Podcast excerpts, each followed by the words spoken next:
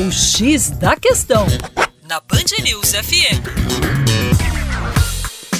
Salve, salve, meus queridos ouvintes aqui da Band News FM BH. Meu nome é Vitor Augusto e sou professor de Geografia da equipe Terra Negra.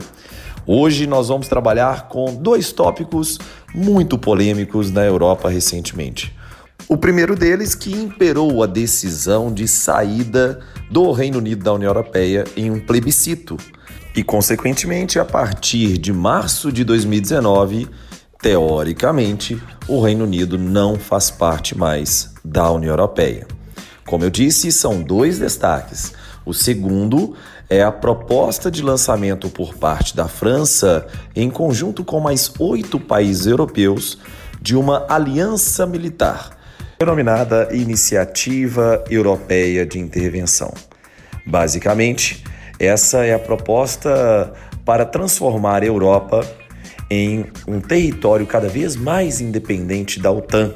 Vale a pena lembrar, a OTAN, a Organização do Tratado do Atlântico Norte, é uma aliança militar liderada pelos Estados Unidos e da qual faz parte a maioria dos estados europeus.